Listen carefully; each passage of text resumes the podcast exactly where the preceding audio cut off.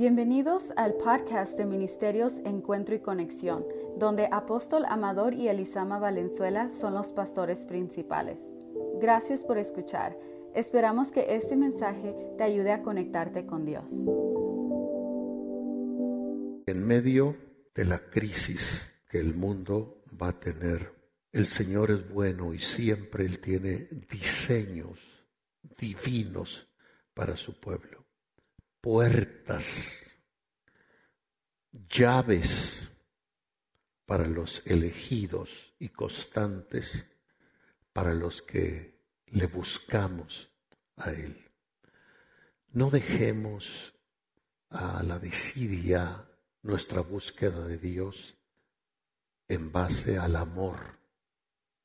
¿Por qué? Porque Él es Dios. Él es Dios y tan solo ese hecho debe mover el ejercicio de nuestra voluntad y nuestra sana inclinación de amarlo, de adorarlo, de obedecerlo, de reverenciarlo. ¿Por qué hemos de mirar hacia Él cuando ya traemos el agua al cuello, cuando ya no hayamos qué hacer? Perdón que diga esto, no creo que cometa alguna indiscreción, pero de la mucha gente que a veces nos busca por algún consejo y, que por gracia de Dios podemos darlo de manera atinada en el 99.9% de los casos. De 100 gentes quizá 90 vienen, no cuando debieran haber tomado el consejo, cuando ya se andan ahogando cuando ya se quemaron, cuando no queda más que cenizas. Y me he atrevido a decirles, mira, si hubieras venido antes, hubieras evitado todo esto. Lo sé. Pero, ni modo. Entonces, miremos al cielo. El Señor tiene que estar por encima de cualquier cosa por encima de toda circunstancia, por encima de toda enfermedad, por encima de todo dolor, por encima de toda desilusión, por encima de cualquier cosa. Si Él está por encima de todo, vamos a salir adelante. Vamos a ser sanados, vamos a ser bendecidos. Una de las profecías para este tiempo es, y temerán desde el occidente el nombre de Dios. Cuando la Biblia habla de oriente y occidente, siempre pone primero el oriente y luego el occidente. Dice como el relámpago que sale en el oriente, refiriéndose al sol, y se muestra hasta el occidente. Si se trata de la gloria de Dios, del oriente al occidente. Pero este versículo invierte eso y dice, y temerán desde el occidente el nombre de Dios. Qué privilegio. No pone primero el oriente, todo parece venir de allá. Aún los aspectos proféticos finales se marcan primero allá y luego vienen a conocerse acá. Pero este pasaje habla del occidente temiendo fuertemente el nombre de Dios. Y luego dice, y desde el nacimiento del sol, que es ahora sí el oriente,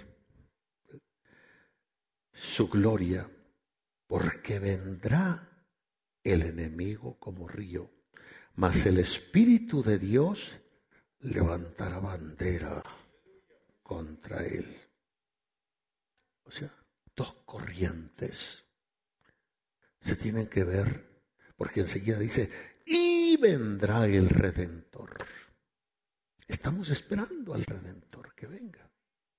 Pero antes que el redentor venga, va a haber movimientos en el ámbito espiritual muy fuertes como nunca antes y que se van a expresar en hechos, el bien y el mal.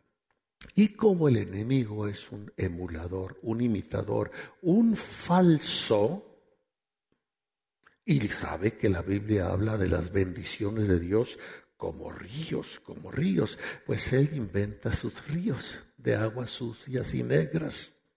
Vendrá el enemigo, dice el texto, ¿verdad? Como río, mas el Espíritu de Dios levantará bandera contra él. Entonces tenemos que hacer distinción entre un río y el otro, entre unas aguas negras y las aguas cristalinas de Dios, entre el bien y el mal.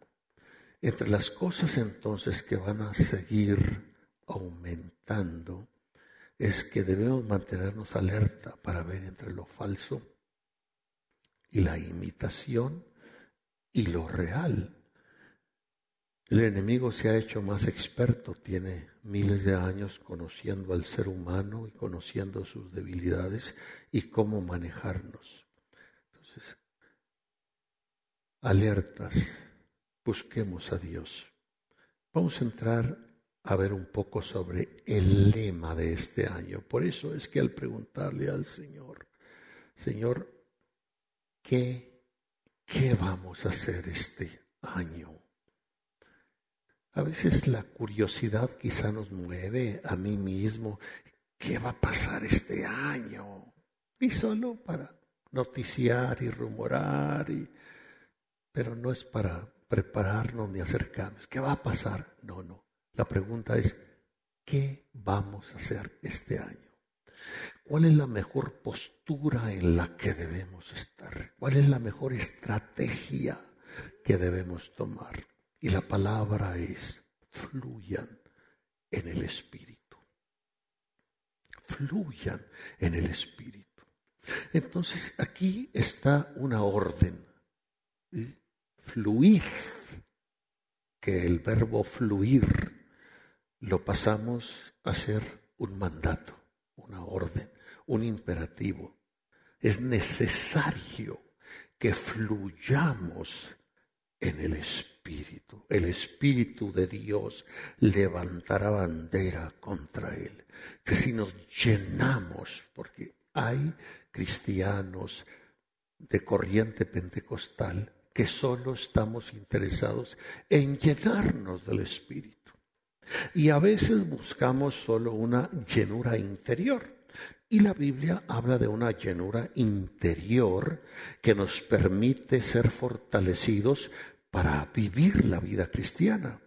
Y la llenura exterior que nos permite la capacidad, la habilidad, la fuerza, el atrevimiento de realizar las cosas. Hay quien solo busca la llenura interior. Quiere sentirse bien y eso es todo que rueda el mundo. Hay otro que quiere por fuera sentirse el gigante, aunque por dentro no esté lleno. La Biblia habla de ambas. En otra ocasión vamos a retomar ese tema.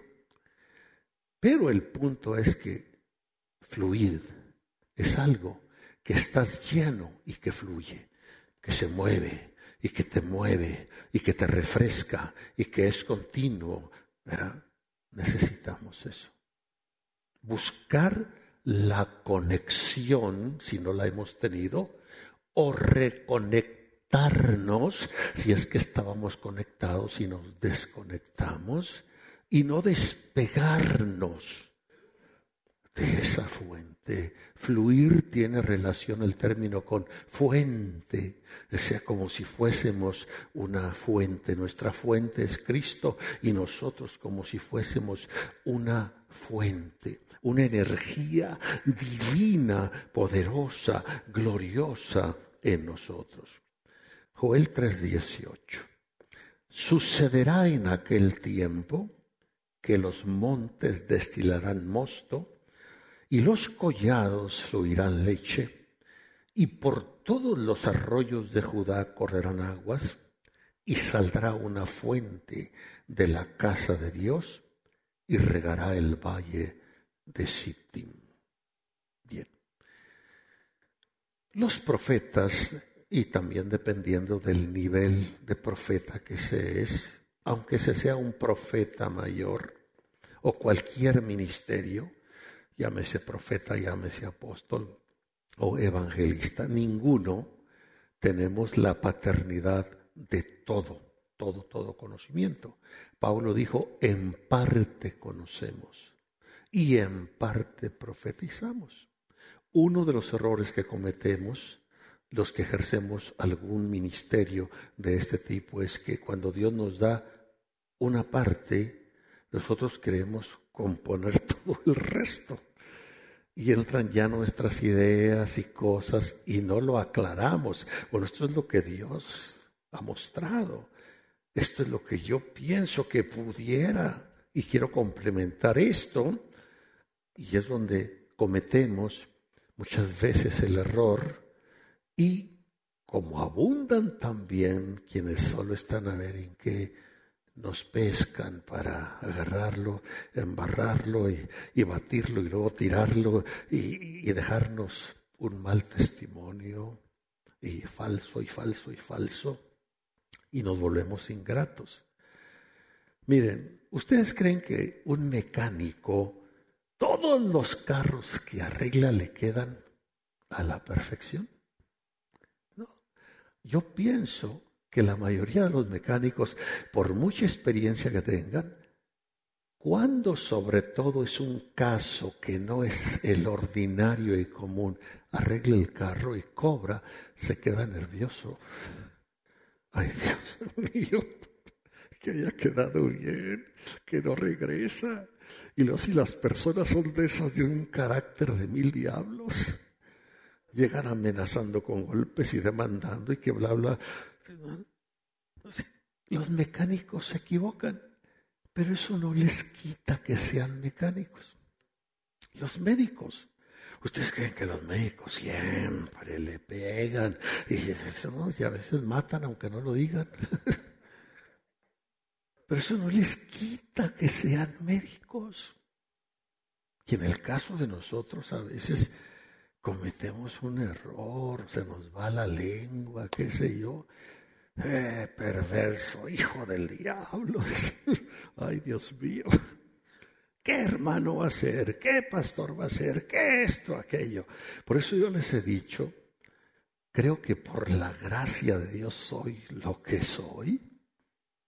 Y agradezco a Dios por esta profesión y trabajo. Y si algo tengo seguridad que fui llamado a hacer, es lo que hago. Lo demás depende de mí. Que yo sea cuidadoso, que yo sea lo más diligente posible, que trate de cerrar mi boca cuando deba cerrarla, que no vaya más allá de la cuenta.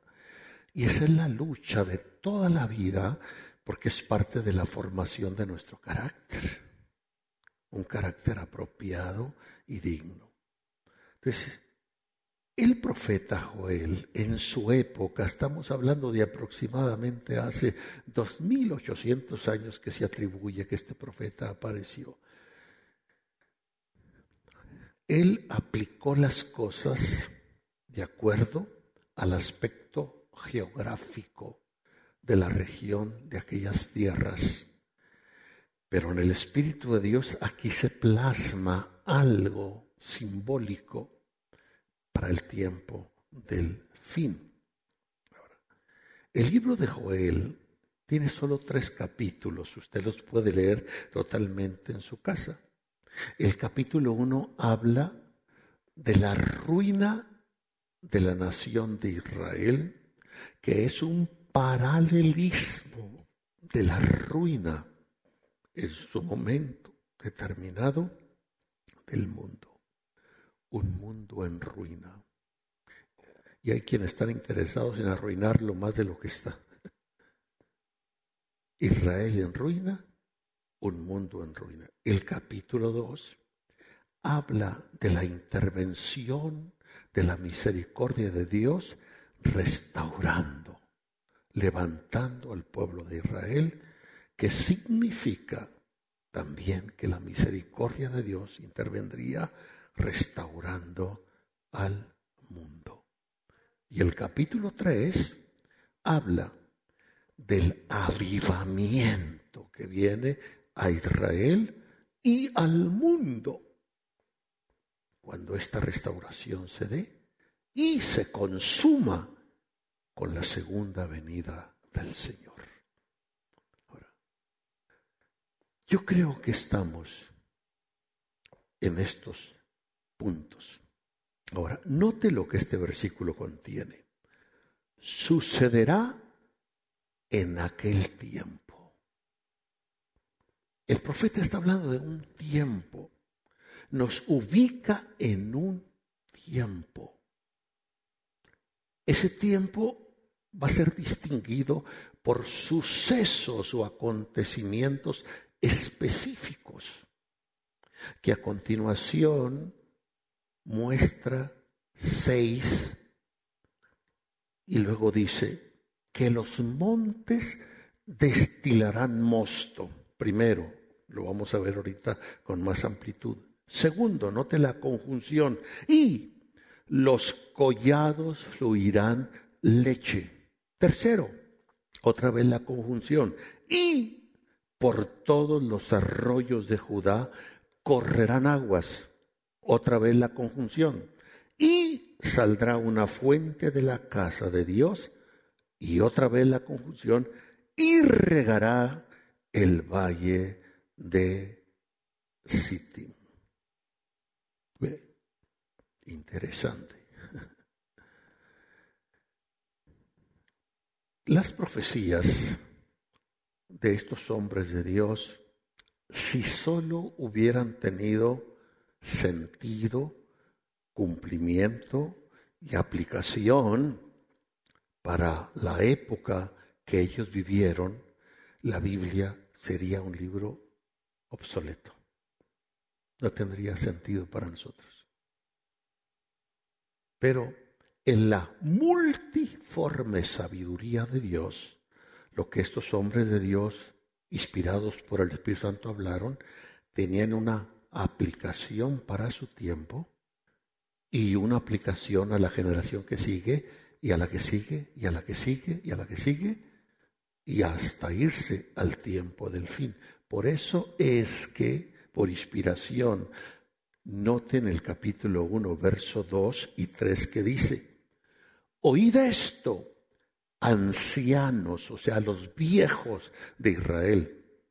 Escuchad todos los moradores de la tierra. Bueno, momento, momento, porque está loco Joel. Le está llamando la atención a los viejos de su generación. Escuchen esto. Y luego se va a que esto lo va a escuchar y que tiene que ver con todos los moradores de la tierra. Esa expresión puede tener el sentido de, de la tierra de aquel entonces y de aquel lugar, pero no le quita a la tierra.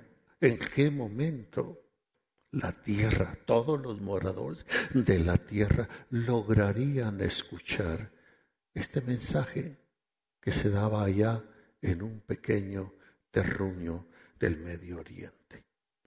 Oíd esto, ancianos, y escuchad todos los moradores de la tierra. ¿Ha acontecido esto en vuestros días y en los días de vuestros padres? Bien, de esto que ha acontecido en estos días, en los días de vuestros padres, contaréis a vuestros hijos. Note las generaciones que marca. Primero se llama la atención a los viejos que están en esa generación. Luego se llama la atención a los hijos de esos viejos de esa generación. Y luego dice, y vuestros hijos a sus hijos y sus hijos a la otra generación.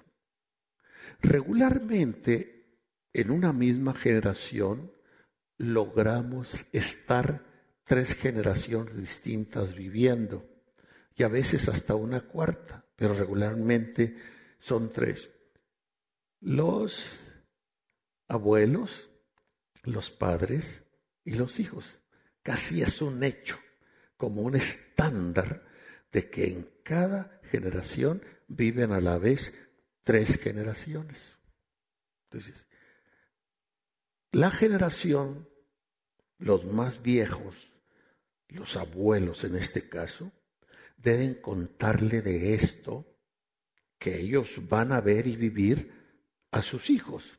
Y los hijos deben contarle a sus hijos, o sea, a sus nietos. Y ya estos nietos, note que cuando dice, de esto contraéis a vuestros hijos y vuestros hijos a sus hijos y sus hijos a la otra generación. Ya la tercera generación, o sea, los nietos de esto, ellos lo que van a contar es para la siguiente generación que está compuesta de qué? De tres gentes. Ahora, si la palabra de Dios solo sale y llega a estos hombres de Dios y nada más es para ese tiempo, ¿cuál es el caso contarle a este y este a este y luego este se la pase a las otras tres, a la otra generación y así se vaya hasta que esto vaya a todos los moradores de la tierra? La infinita sabiduría de Dios, lo multifacético que es Dios. Este versículo nos deja ver claramente que una generación, pues, les toca vivir tres generaciones que deberán tener secuencia y continuidad. Secuencia y continuidad y venimos conscientes o inconscientemente desarrollando un plan de Dios.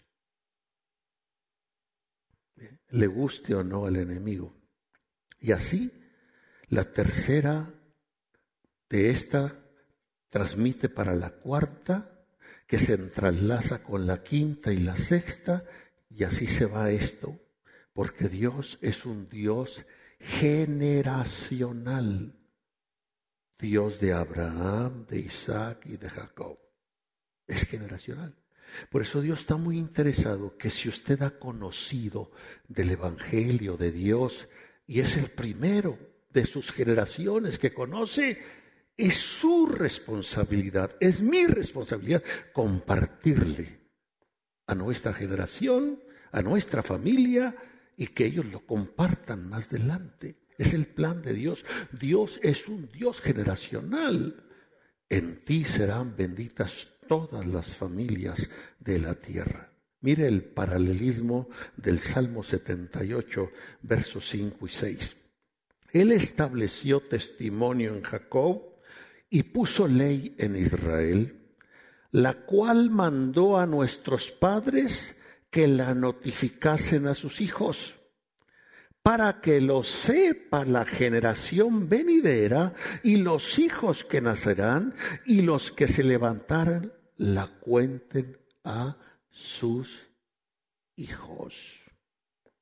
Dios tiene ese deseo. Nos ha revelado su ley.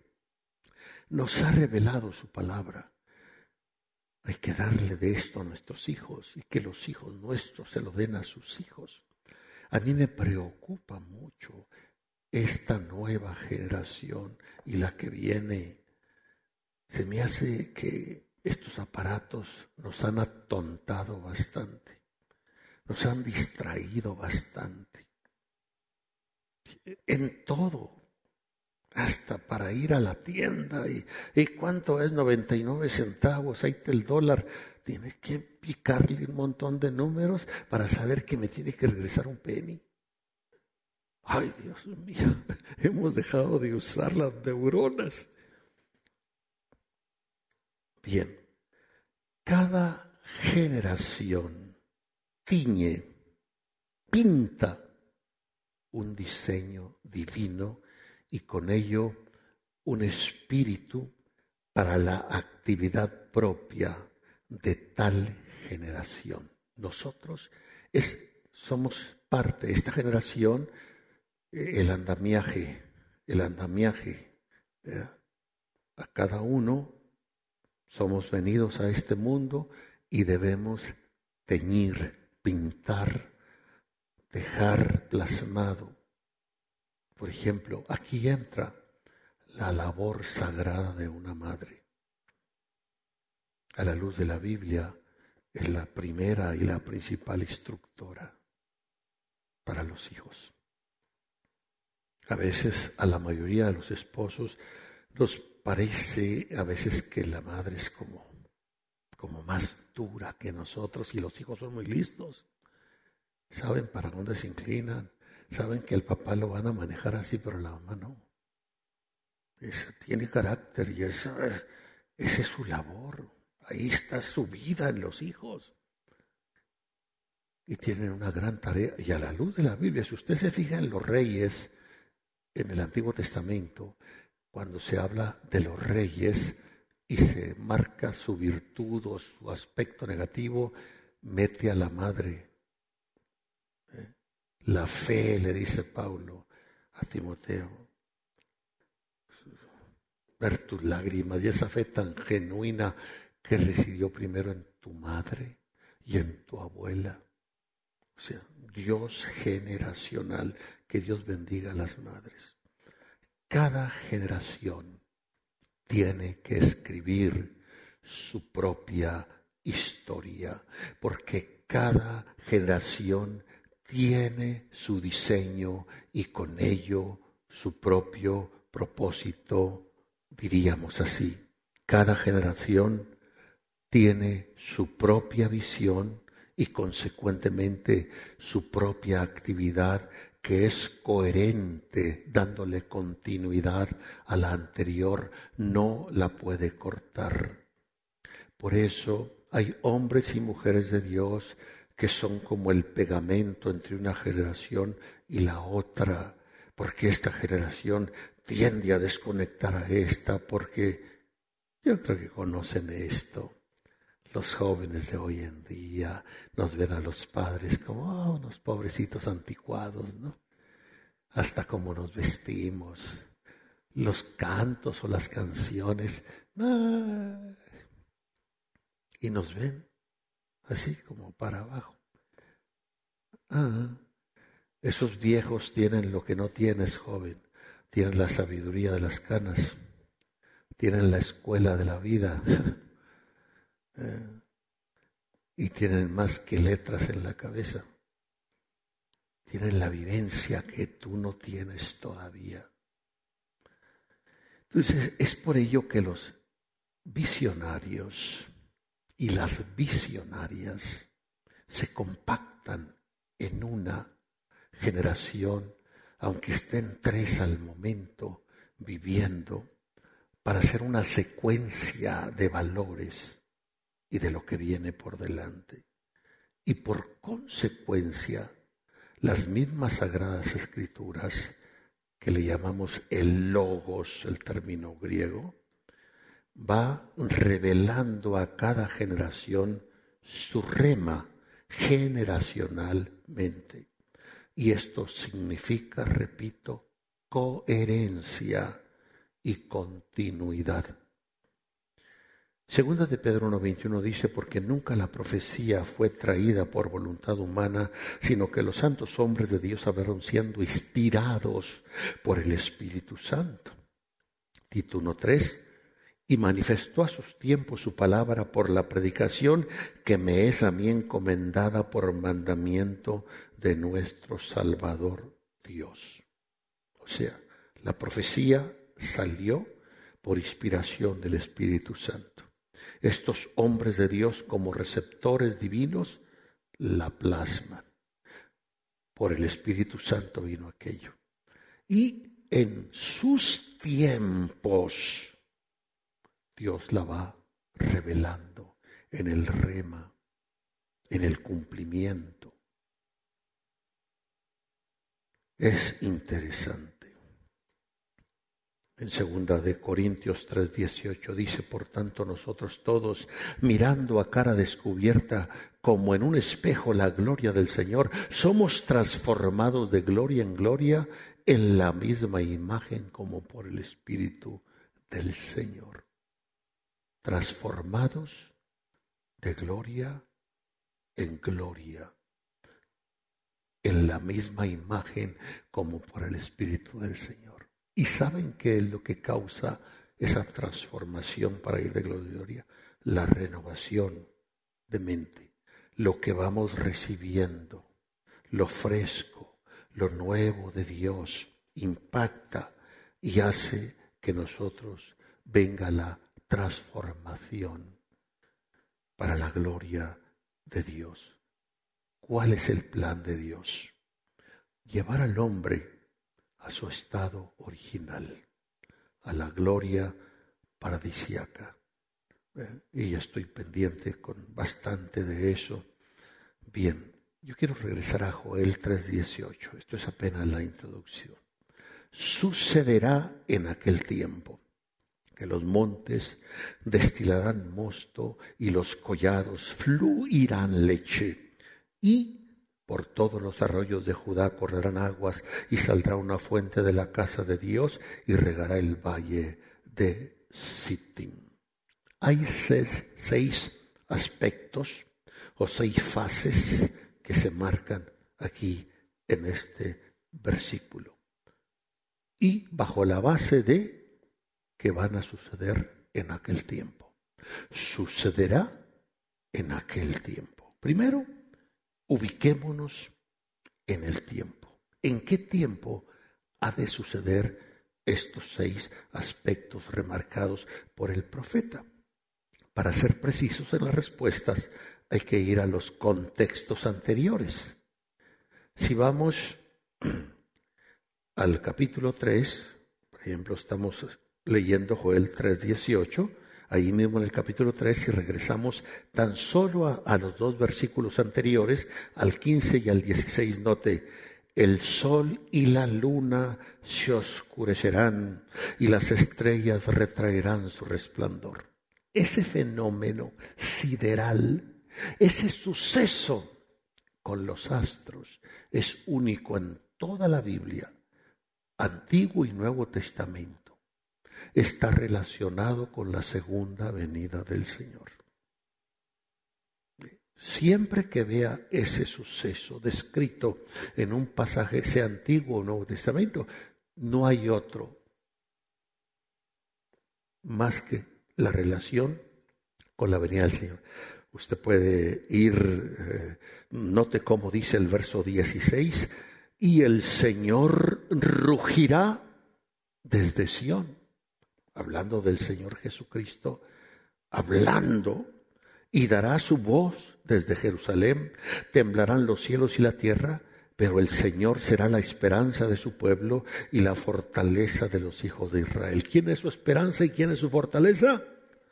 El Señor en medio de todo lo que pueda venir, hay alguien que promete ser nuestra esperanza y nuestra fuerza. Verso 17. Y conoceréis que yo soy vuestro Dios y que habito en Sión, mi santo monte. Jerusalén será santa y extraños pasarán por ella. Luego, ¿verdad? El verso 18, que es el texto áureo que hemos estado tomando. Entonces, veamos el indiscutible y único fenómeno sideral que marca la segunda venida del Señor. Voy a darle por lo menos un texto más del Antiguo Testamento y uno del Nuevo para que vea que estamos marcando el verso 18 con base en los contextos anteriores 15 y 17. Joel 2.10 dice, Delante de él temblará la tierra, se estremerán los cielos, el sol y la luna se oscurecerán, las estrellas retraerán su resplendor y el Señor dará su orden delante de su ejército, porque grande es su campamento, fuerte es el que ejecuta su orden, porque grande es el día del Señor y muy terrible, ¿quién podrá soportarlo? Se habla del mismo fenómeno sideral y tiene que ver con el día del Señor, tiene que ver con su venida, que es lo mismo de Mateo 24, 29, e inmediatamente después de la tribulación de aquellos días, el sol se oscurecerá, la luna no dará su resplandor, las estrellas caerán del cielo y las potencias de los cielos serán conmovidas. Verso 31, entonces aparecerá la señal del Hijo del Hombre, entonces lamentarán todas las tribus de la tierra y verán al Hijo del Hombre viniendo sobre las nubes del cielo con gran poder y gloria. Verso 31, enviará a sus ángeles con gran voz de trompeta, juntará a sus escogidos de los cuatro vientos desde el extremo del cielo hasta el otro. Entonces cuando los contextos 15, 16, 17 de Joel 3 hablan de eso, nos ubican en el tiempo del fin de la segunda venida del Señor, pero el texto dice, y acontecerá en aquel tiempo. ¿Qué son los sucesos que tienen que suceder o acontecer o acaecer en ese tiempo que nos ubica? El verso, primer cosa, dice, los montes destilarán mosto. Suena medio extraño. Los montes van a destilar mosto. La palabra montes aquí está siendo tomada de la palabra hebrea har, que significa un monte literal, una colina, una montaña. Y creo que esta profecía tiene un doble cumplimiento, porque hay un Israel literal, hay un Israel espiritual, que aquí, en este tiempo final, en medio de una desertificación horrible que ha venido avanzando sobre la tierra, la ausencia de las lluvias, los cambios climatológicos y que el hombre ha querido hacer y quiere hacer algo y no puede. En determinado momento, Dios ya creo que lo está haciendo en algunas regiones y lo va a hacer a nivel global, que va a ser un cambio en los tiempos. Ay, perdón, se me vino algo que diga esto. Esta fue la segunda parte del decreto este, a donde fui a hacerlo, y que me recordó esta serie y me dijo, segundo, recuerda que vas a decretar sobre un cambio en los tiempos. Wow, no me había pasado por aquí. Entonces, creo que la tierra nos va a sorprender Dios. Va a empezar a tomar un estado que lo perdió allá en el principio, cuando el pecado nos empezó a afectar y que solo Dios, solo Dios lo podrá hacer. En cuanto a los montes, creo que hay una doble connotación, tanto física como espiritual. Por ejemplo, el Salmo 3.4 dice, con mi voz clamé a Dios y Él me respondió desde su monte santo. Ubica a Dios en un monte, implicando su reino. Salmo 15.1. Señor, ¿quién habitará en tu tabernáculo y quién morará en tu monte santo? El monte tiene la figura de ser el reino de Dios. Isaías 2.2. Acontecerá en lo postrero de los tiempos, note ubicándonos en lo postrero de los tiempos, que será confirmado el monte de la casa de Dios como cabeza de los montes, y será exaltado sobre los collados, y correrán a él todas las naciones. Y habla de montes refiriéndose a reinos, reinos. El reino más importante que está sobre la tierra ahora es la iglesia, que es el reino de Dios. Los reinos, los montes, destilarán derramarán mosto. ¿Qué es mosto? El término hebreo asís puede implicar el jugo fresco de la uva, como recién pisado. Puede implicar vino, Esto significa que tiene que venir un cambio en la condición de las naciones, de los reinos del mundo y de esa tristeza decaída y profunda por los males y el estado seco y desértico, Dios hará algo. Ese de repente, como el día del Pentecostés, y de repente empieza a salir el mosto, el vino, el vino representa a través de la palabra de Dios la alegría, una alegría genuina, no motivada por la droga o por los éxtasis que la gente acostumbra a usar. Una alegría de Dios, un gozo de Dios. Los montes derramarán, destilarán mosto, destilarán vino. Habrá alegría para los pueblos, para las gentes, pero es una alegría que viene de Dios, genuina. Bendito sea el nombre del Señor.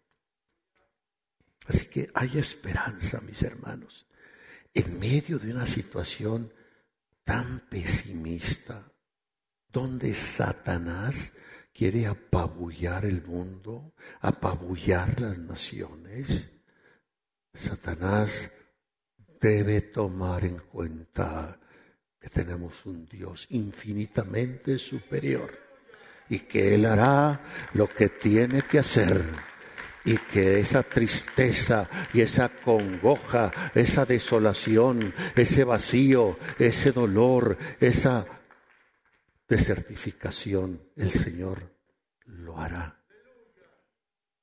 y que la alegría y el gozo tipificada aquí por el mosto, por el vino, aparezca.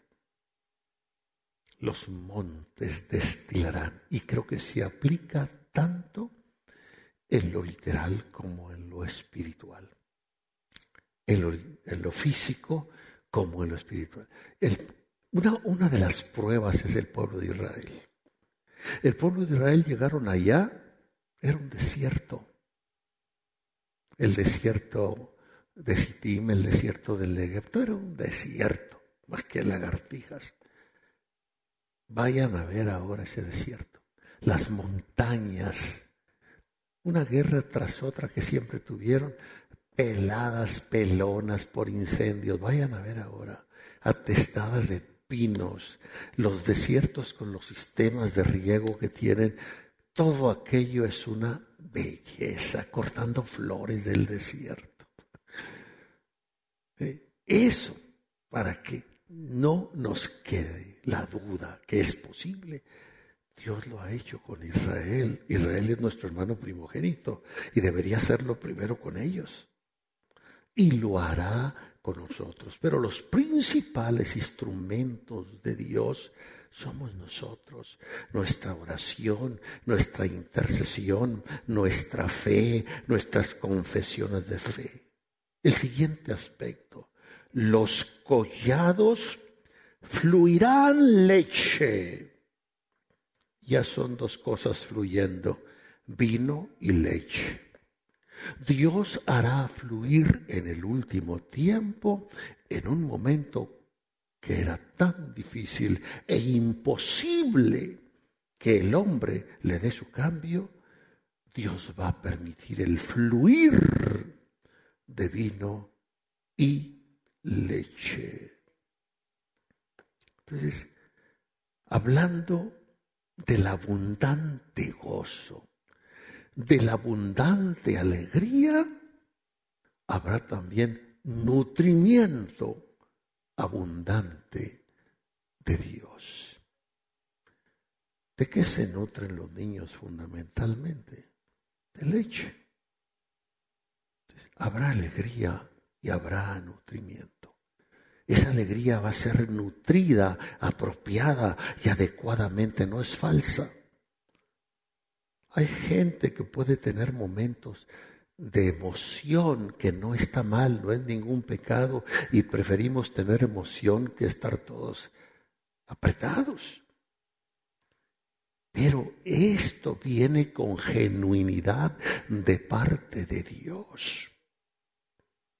Viene el vino, la alegría de Dios y viene el nutrimiento de Dios para que esa alegría y ese gozo tenga su verdadera razón de ser.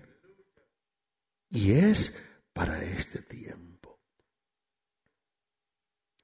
Fluirán saldrá. Esto va a fluir. Dios lo hará como lo hizo el día del Pentecostés. De repente, Dios hará cambios. Es nuestra esperanza. El otro aspecto, por todos los arroyos de Judá correrán aguas. O sea, agua que tiene la implicación de vida, que tiene la implicación de limpieza, que tiene la implicación de refrescamiento por todos los arroyos. Los arroyos son caudales cortos de agua. Pues, o sea que lo que el profeta está describiéndonos de parte de Dios que será un avivamiento en el fin, en medio de todo, lo antes que es solo desolación y desertificación, el Señor lo hará por todos los arroyos de Judá, por todos los arroyos donde haya alabanza. Esto es algo que tiene que distinguirnos mucho en este tiempo, alabar al Señor alabar al Señor. La alabanza hace que el arroyo corra, la alabanza hace que el río fluya, la alabanza hace. Alábalo, mi hermano. Ahora, las aguas de los arroyos tienden a ser más impetuosas que las aguas de los mismos ríos.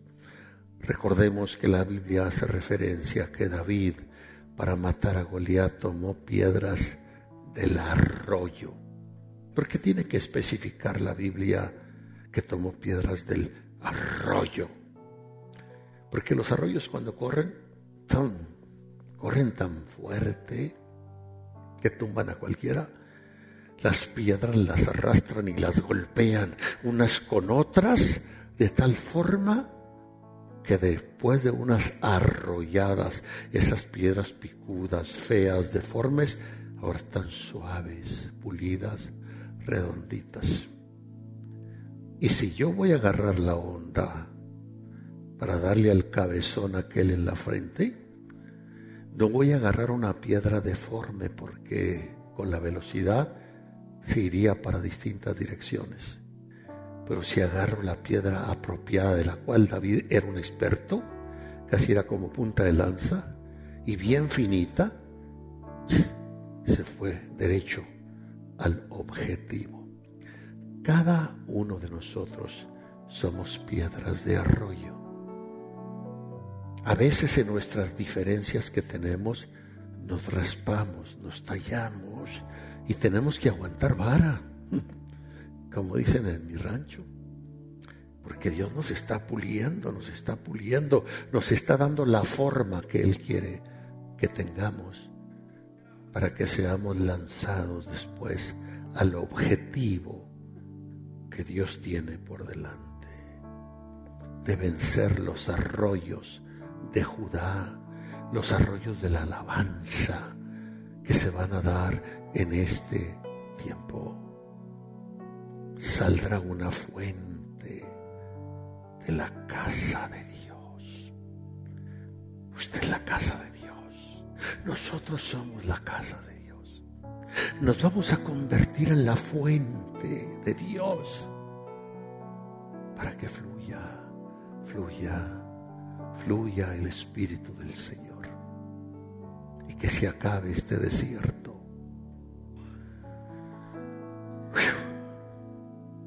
saldrá una fuente de la casa de Dios. sacaréis con gozo aguas de las fuentes de la salvación, dice el profeta Isaías en el capítulo 12, verso 3. En las alturas abriré ríos y fuentes en medio de los valles. Abriré en el desierto estanques de aguas y manantiales de aguas en toda la tierra seca. Eso dice la profecía de Isaías 41, 18. Fuente, agua que brota. Y esta es una sola fuente y es de la casa de Dios y la casa de Dios es su iglesia, es su morada aquí en la tierra. De ahí tiene que salir esta fuente, tiene que fluir y será antes del retorno del Señor a la tierra. Agrado que el punto 6 que el profeta marca dice, y regará el valle de Sittim. ¿Por qué menciona el valle de Sittim al último? Que también ha de ser regado y también ha de florecer. Después de notar la conjunción que tiene la expresión y regará el valle de Sittim en cada fase o aspecto, notemos que es un suceso poderoso en continuidad. El valle de Sittim se le ha llamado al valle que está en la región del Mar Muerto, en la parte más seca. Es ahí donde estuvo Sodoma y Gomorra. Los que han ido nomás, ubíquense al, al sur, después de que cae el río Jordán y en la parte hacia el Mar Rojo, allí que solo se ven como sal, sal, donde no hay vida el famoso valle de Sittim. Esto significa, pues, mis hermanos y mis hermanas, el gran despertar de Dios, el gran avivamiento de Dios, el gran fluir del Espíritu Santo, que no quedará desierto sobre la tierra yo quiero estar ahí. Yo quiero meterme ahí. A mí me parece esto como un sueño quizá y un imposible. Pero para Dios, para Dios todo es posible. Agrado que dice la tierra, la Biblia no harán más mal ni dañarán en todo mi santo reino, porque la tierra será llena del conocimiento de Dios, como las aguas cubren el mar. La tierra será llena del conocimiento de la gloria de Dios, como las aguas cubren la mar. Lo dice el profeta Isaías, lo dice el profeta Habacuc. Y dice al terminar el capítulo 2 del profeta hay los que dicen al palo, despiértate y a la piedra muda, levántate. ¿Podrá él enseñar? Y aquí, aunque esté cubierto de oro y plata, no hay espíritu delante de él. Pero por lo contrario, el Señor vendrá, se asentará en su santo templo, que es su casa, que es su iglesia, y callará delante de él toda la tierra.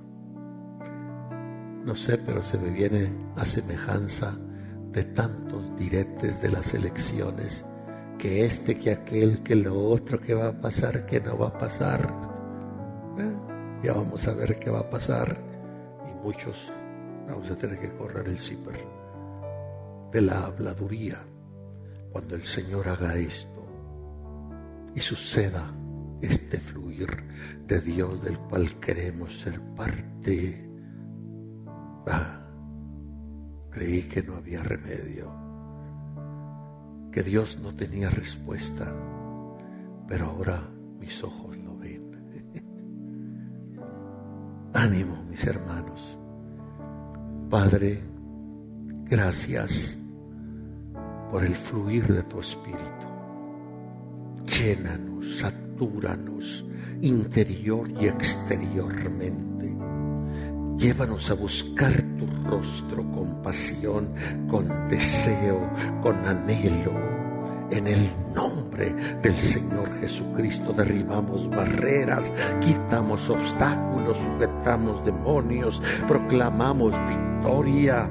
Padre, nos humillamos delante de ti que nos permitas ver, ver, ver, ver, ver tu gloria, el poderoso fluir de tu Espíritu.